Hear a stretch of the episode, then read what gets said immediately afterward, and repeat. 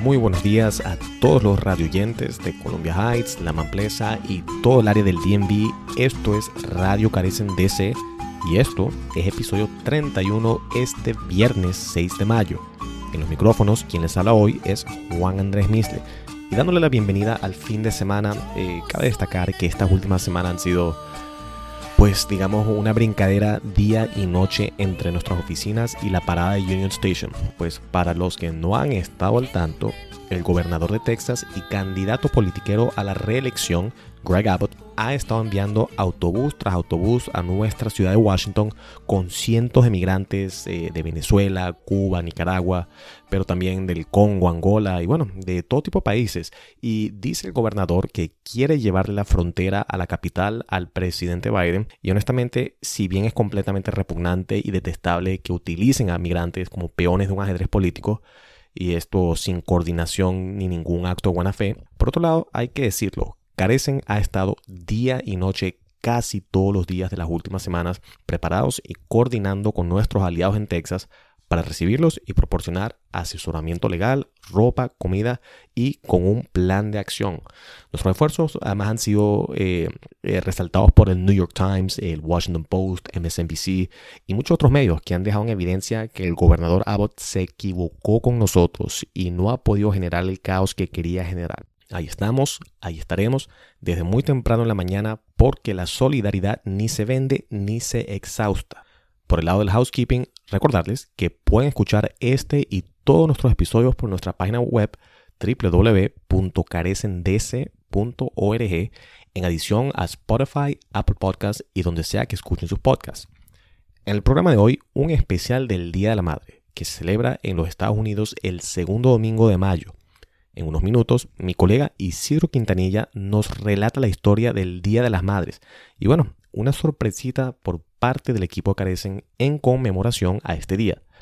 Pero antes, vamos con nuestra entrevista del día. Tenemos en las líneas vía Zoom a la gran Beatriz Paniego Bejar, especialista en comunicaciones de afiliados para la organización Unidos US. Beatriz ha estado encargada en su función de comunicaciones para Unidos desde el 2019 y muchos de los radioyentes sabrán, Unidos es la organización de derechos civiles de los latinos en los Estados Unidos más grande. Así que hemos traído a Beatriz a los micrófonos de Radio Carecen eh, para hablarnos un poco de su experiencia trabajando para Unidos y qué nos puede decir sobre el impacto que han tenido para la población latina en Washington y más ampliamente de este país. Así que le damos la bienvenida a Beatriz a Radio Carecen. Beatriz, bienvenida y muchísimas gracias por aceptarnos esta conversa. Para nada, las gracias las tengo que dar yo por invitarme y por dejarme a contar un poquito ¿no? de mi experiencia en Unidos US como inmigrante también ¿no? y, el trabajo que hacemos con, con la comunidad. Beatriz, quien te haya escuchado por apenas unos segundos pueden quizás identificar que eres de España y para los que no se escuchan esto va a sonar quizás como un disco rayado, pero esta pregunta se la hago a todos nuestros invitados. ¿Quién es Beatriz Paniego Bejar? Háblanos quién eres, tu trayectoria y cómo te identificas. Muy buena pregunta. Ah, Beatriz Paniego Bejar, por cierto, con el acento en la E. Eh, siempre quiero ¿no? decir mis dos apellidos para reconocer tanto el trabajo de mi papá y de mi mamá ah, en, en, quién soy. Eh, pues sí, eh, no lo puedo esconder, como digo, soy ah, de España, de Valencia, llegué a Estados Unidos hace casi 14 años. ¿Y, y quién soy? Mm, depende ¿no? del contexto en, el que esté. Ah, ahora, en este contexto me identificaré ¿no? como una persona inmigrante, ah, recién convertida en ciudadana en el 2020, pero también manteniendo ¿no? mi ciudadanía española. Soy mujer, luchadora, buscadora de la justicia social. Eh, soy hija, ah, tía, hermana y, sobre todo eso, ¿no? alguien que, que quiere ver no solo a, este país, sino también al mundo en general como un, lugar mejor e intento poner mi granito de arena y doy todo mi corazón en todo lo que hago. Ah, estuve durante muchos años trabajando en Florida en una organización ¿no? como Carecen, ah, que es afiliada de Unidos US y, pues allí ¿no? fue cuando aprendí ah, que, yo era, eh, que yo era latina. En, España ¿no? Eh, yo soy española y los latinos son latinos y aquí eh, tenemos esa misma identificación y, me encanta poder identificarme como, como, latina, como hispana, ah, pero también no simplemente como persona y, aprender ¿no? de, las distintas personas con las que cruzo caminos y, ver que tenemos tantísimo, mucho más en común ah, de lo que nos separa. Y es curioso, ¿no? Que lo que has dicho, como en cuanto la gente me escucha hablar, aquí saben que soy española, pero cuando voy a España la gente dice, tienes un acento raro, eh, ¿qué, ha pasado, no?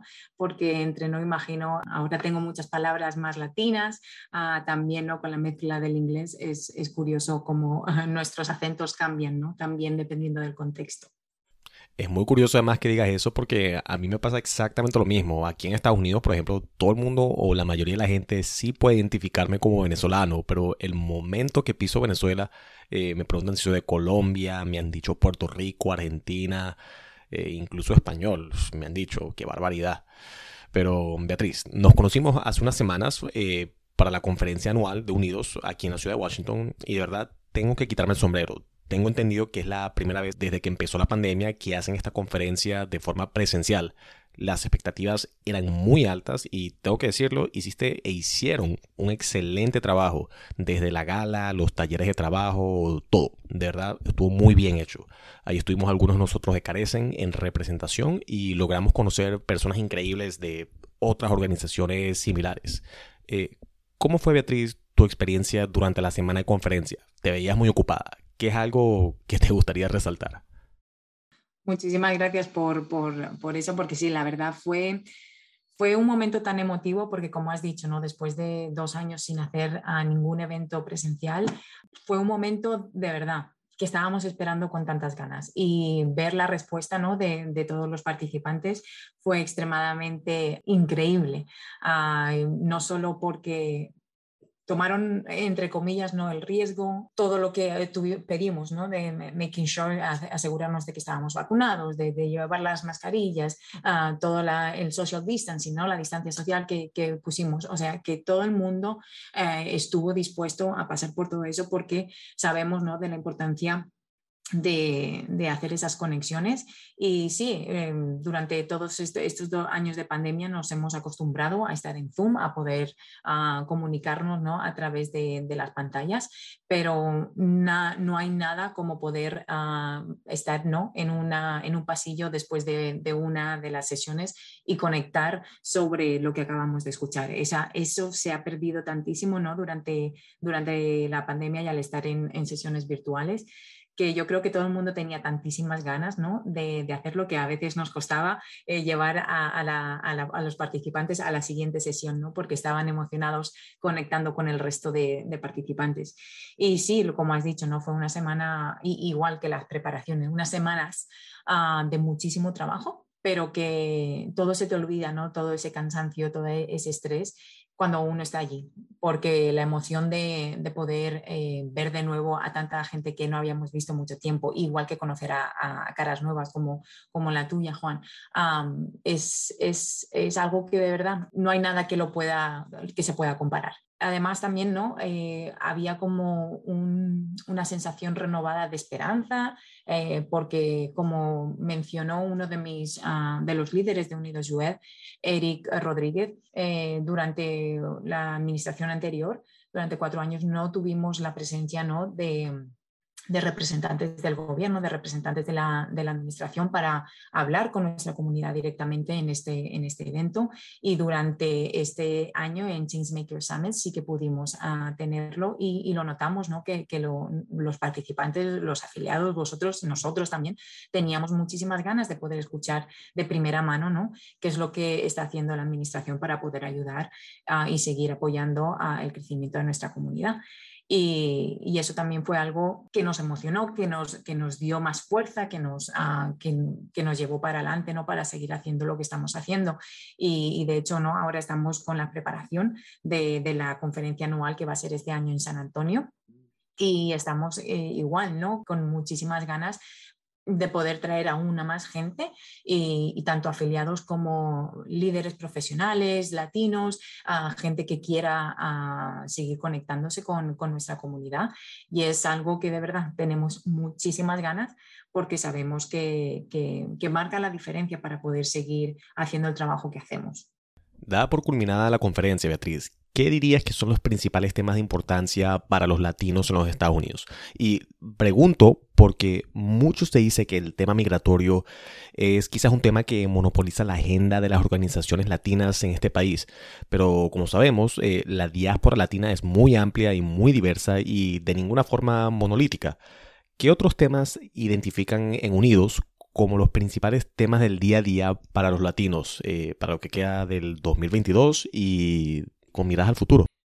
Exacto, ¿no? Eh, y sobre todo durante las elecciones del, 2020 lo vimos, los latinos no es una figura monolítica para nada, no tenemos un asunto que sea el que nos mueve y de hecho hay varias ah, encuestas eh, que vimos en el 2020 que, que la inmigración nunca estaba como, como prioridad, que al final nos preocupamos por lo mismo que, que el público en general, ¿no? los votantes en general eh, de Estados Unidos, que es la educación, la salud, etc. ¿no? Ah, para nosotros, de hecho, para Unidos US ahora mismo, durante este año eh, y durante los próximos años vamos a estar muy centrados en, dos grandes, lo que le llamamos the big bets.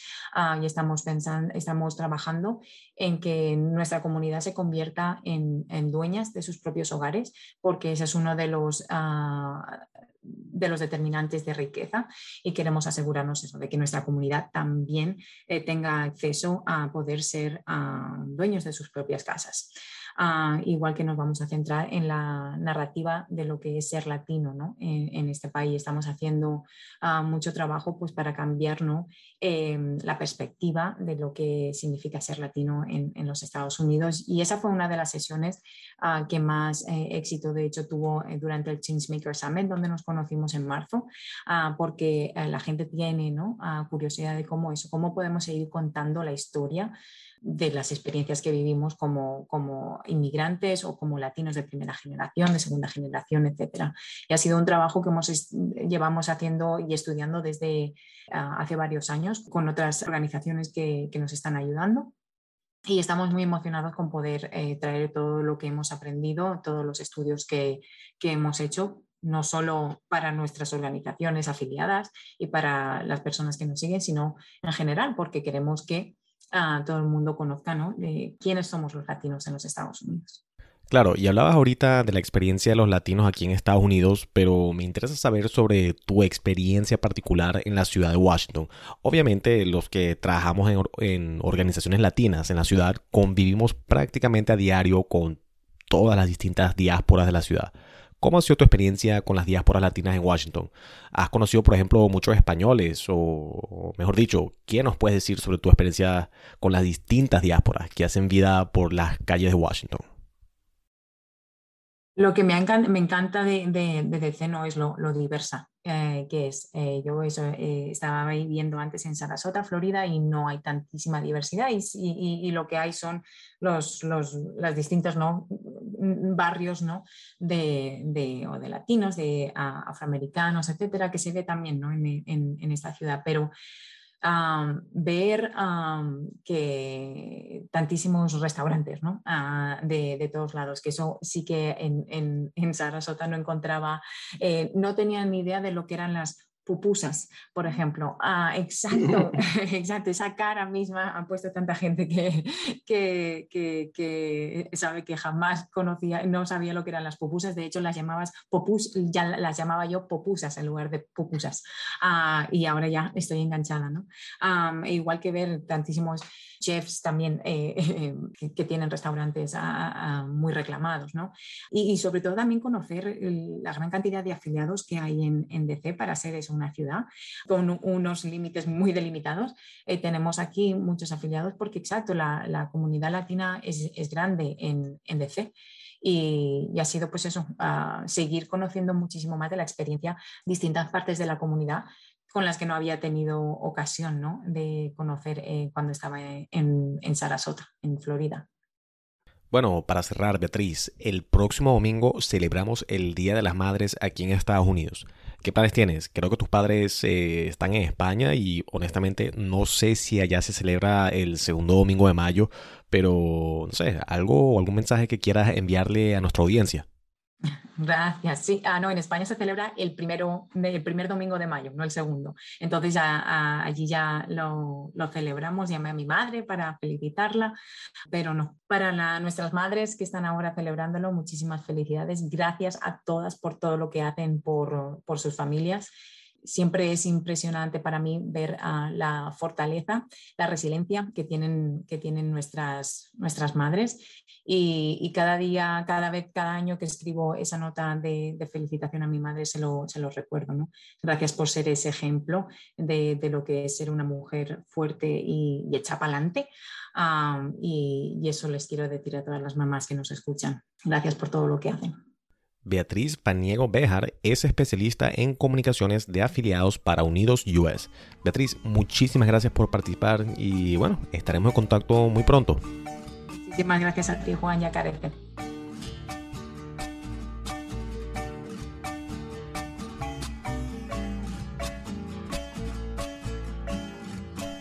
Radio Carecen DC se quiere unir a una de las festividades más grandes que se celebra en casi todas las partes del mundo. Estamos hablando precisamente del Día de la Madre. Y es una festividad grande porque el amor que nuestras madres nos ha dado no tiene límites. Y eso mismo hace que este día les celebremos a lo grande a ellas. Vamos a hablar un poquito de la historia de cómo es que se celebra este día. Y es importante decir que no hay una fecha específica, sino que en diferentes partes del mundo hay diferentes fechas. Y eso pues va dependiendo de hechos históricos. Pero según la historia nos cuenta, las primeras celebraciones del Día de la Madre se remontan a la antigua Grecia, donde se le rendían honores a Rea, la madre de los dioses Zeus, Poseidón y Hades. Sin embargo, el origen contemporáneo aquí en Estados Unidos se remonta a 1865, cuando la poeta y activista Julia Ward Howe organizó manifestaciones pacíficas y celebraciones religiosas en Boston, en donde participaron madres de familia que fueron víctimas de la guerra de secesión. Ella propuso establecer un día como una forma de reconciliar a las partes en conflicto. Por esa misma época, Ann Jarvis, activista de Virginia, Viendo el éxito de las convocatorias de Howe, organiza también reuniones en donde las madres se reunían para intercambiar opiniones sobre distintos temas de actualidad.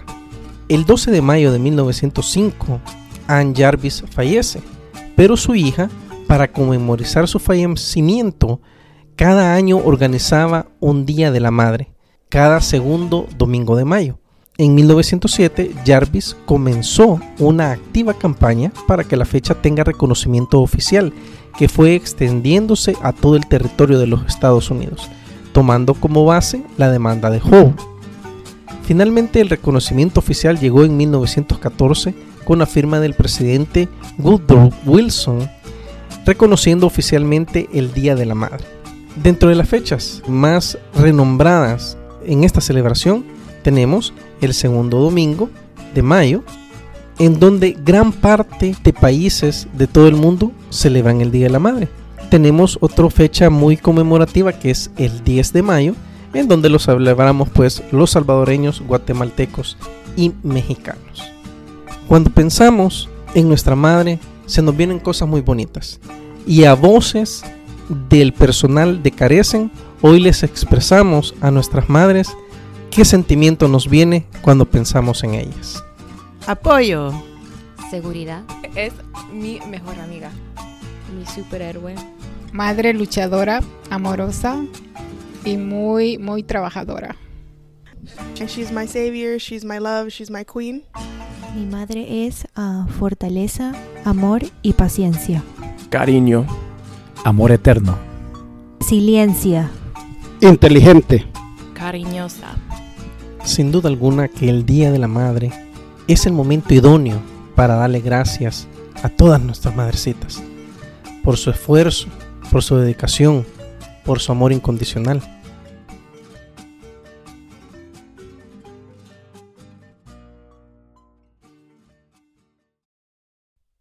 Vamos con el boletín de noticias de América Latina, el Caribe y el acontecer migratorio. La camiseta usada por Diego Maradona en la Copa Mundial de 1986 contra Inglaterra, la misma que anotó la mano de Dios y el gol del siglo, fue subastada por 9,3 millones de dólares, rompiendo el récord de Babe Ruth por el precio más alto pagado por un artículo de recuerdos deportivos, informa Bloomberg. Después de tres años de entrevistas y trabajo de campo, la organización Inside Crime dio a conocer una nueva investigación de cinco partes sobre la cocaína en Venezuela. Señalan que el régimen de Maduro se ha posicionado como el guardián del tráfico de drogas del país, controlando el acceso a las riquezas de la cocaína no solo para narcotraficantes, sino también para políticos corruptos y la red de tráfico integrada en el ejército, conocida como el cartel de los soles migrantes cubanos y nicaragüenses detenidos en la frontera serán acogidos por México, que llevarán a cabo vuelos de deportación, según el Washington Post. Mientras ambos países luchan con el incremento de migrantes, se espera que miles de cubanos y nicaragüenses sean enviados de regreso a sus países de origen. La presidenta de Honduras, Xiomara Castro, ha enfrentado mayor presión por parte de activistas y organizaciones de derechos civiles para promover los derechos de las mujeres en el país, con llamados específicos para promulgar su promesa de campaña de legalizar la anticoncepción de emergencia. Algunos partidarios de la iniciativa se preocupan por el impacto que la Iglesia Católica puede tener en la decisión de la presidenta. Los activistas pro vida se oponen firmemente al uso de anticonceptivos de emergencia, reporta el New York Times. Desde 2018, 22 jueces guatemaltecos y fiscales anticorrupción se han exiliado, informa The New Yorker. El reportaje investigativo explora sus historias y además señala que los funcionarios guatemaltecos presionaron a legisladores republicanos en los Estados Unidos durante la administración Trump, buscando retratar esfuerzos anticorrupción y de transparencia como un vehículo para la izquierda, según la revista The New Yorker. Y hoy no vamos a finalizar con una frase sino que me voy a permitir recitarles un poema dedicado a todas ellas, incluyendo aquellas madres que ya no están entre nosotros, aquellas que doblemente son madres, nuestras abuelitas, y aquellas que están por serlo. De la escritora, poeta y artista plástica argentina Arjona Delia, les recito, Madre, tú eres la mejor. Madre, tú eres la dulzura, tus manos son la ternura que nos brinda protección. Es la sonrisa tu esencia que marca la diferencia al entregarnos tu amor. Nos entibia tu mirada y la paciencia es tu aliada, esforzada en tu labor. Tantas noches de desvelo, tanta lágrima y pañuelo para darnos lo mejor. Tantas horas dedicadas con sonrisas dibujadas para amacar mi soñar. Entre besos, entre abrazos, fuiste creando los lazos porque tú eres ejemplar.